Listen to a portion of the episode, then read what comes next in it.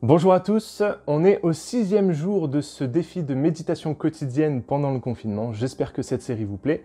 N'hésitez pas à liker, à partager les vidéos, ça m'encourage. Euh, si vous avez des questions, j'y réponds aussi pendant le confinement avec le hashtag AskFleshMe.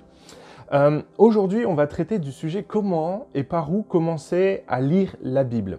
C'est vrai que quand on démarre dans la foi, et j'ai de plus en plus de jeunes dans la foi qui, m'appellent et qui me disent mais comment, comment je dois commencer, par où je dois commencer, je ne comprends pas la parole de Dieu. Donc ça peut être déroutant, donc j'aimerais te donner trois conseils, trois astuces pour commencer à lire ta Bible. La première chose, c'est qu'il faut que tu comprennes de quoi est composée la Bible. La Bible, c'est la parole de Dieu, c'est ce que Dieu a voulu nous transmettre, nous dire. Et cette Bible est composée ce livre est composé de plein de livres. En fait, en vérité, il y a 66 livres dans la Bible et, euh, c'est un recueil. La, Bible est un recueil de livres. Et dans la Bible, il y a deux grandes parties. Il y a l'Ancien Testament et le Nouveau Testament. L'Ancien Testament va nous parler du peuple juif, de comment Dieu a appelé ce peuple, comment Dieu s'est occupé de ce peuple, comment Dieu a transmis euh, ses commandements à ce peuple, voilà comment il les a accompagnés, comment il les a installés dans la terre promise d'Israël, comment euh, il a permis qu'ils se développent, comment il a permis qu'ils grandissent.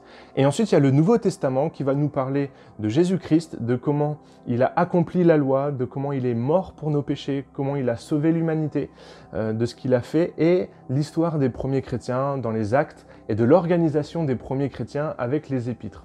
Donc là, il faut bien que tu comprennes que si tu vas lire dans l'Ancien Testament, c'est-à-dire dans la première partie de ta Bible, euh, tu vas lire l'histoire du peuple juif avec des coutumes, des pratiques, des rites que tu peut-être tu n'as jamais entendu parler, que tu ne connais pas. Euh, donc c'est pour ça que ça va paraître déroutant. En revanche, si tu lis dans le Nouveau Testament, bah, tu vas voir l'histoire des premiers chrétiens et tu vas peut-être retrouver des choses que tu as vues à l'église, que tu connais, dont tu as entendu parler dans les médias ou que tu connais par héritage. Donc le conseil que je te donne pour commencer à lire ta Bible, eh bien c'est de lire le Nouveau Testament. Euh, le Nouveau Testament va nous parler donc de l'histoire de Jésus et un des livres que j'aime beaucoup lire dans le Nouveau Testament pour euh, l'histoire de Jésus, c'est l'Évangile selon Luc. Luc était un médecin et il est très rigoureux dans la façon dont il raconte l'histoire de Jésus et je trouve que c'est vraiment intéressant. Une fois que tu as lu Luc, l'Évangile selon Luc, tu peux lire les actes.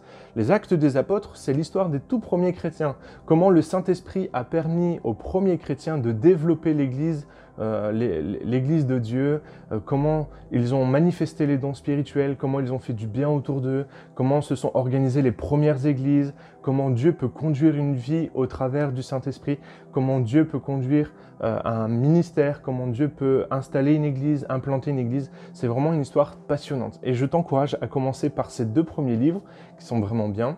Et ensuite, tu peux lire euh, les autres évangiles, Matthieu, Marc et Jean, qui sont très intéressants.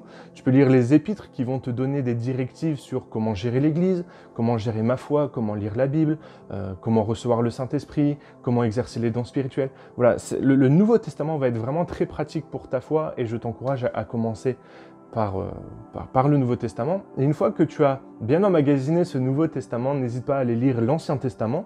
L'Ancien Testament va, nous raconter euh, comment on en est arrivé à Jésus, euh, comment Dieu a appelé un peuple, et tout ce que Dieu a fait au peuple juif, eh bien, il y a des enseignements à tirer, des enseignements spirituels à tirer à appliquer à notre vie et c'est vraiment très intéressant. Mais ça nécessite que tu sois affermi dans ta foi et dans tes croyances spirituelles. Donc je t'encourage pour la lecture de ta Bible à commencer par euh, le Nouveau Testament. Et enfin, euh, c'est bien beau de dire, bah, il faut que tu lises ta Bible tous les jours, mais euh, qu'est-ce que je suis censé chercher en fait? Qu'est-ce que je suis censé lire? Qu'est-ce que je suis censé vivre? La Bible a, vocation à nous, à nous apprendre, la Bible a vocation à nous apprendre à qui est Dieu. Et au travers de la parole de Dieu, on peut apprendre à connaître Dieu. Donc je t'encourage à chaque fois que tu lis un passage des Écritures, peut-être à chercher une qualité de Dieu ou euh, une façon de faire de Dieu, comment Dieu a agi, comment Dieu a opéré. Si par exemple tu vas lire euh, Luc au chapitre 1er, tu vas te rendre compte que Dieu a opéré un miracle pour rendre une stérile enceinte. Euh, cette stérile, elle s'appelle Élisabeth et elle va donner naissance à un fils qui s'appelle Jean-Baptiste. Et là, tu vas apprendre à connaître Dieu, tu vas dire, ok, Dieu est capable de rendre stérile une femme qui est, euh, de rendre euh, féconde une femme qui était stérile. Voilà, tu vas apprendre à connaître Dieu.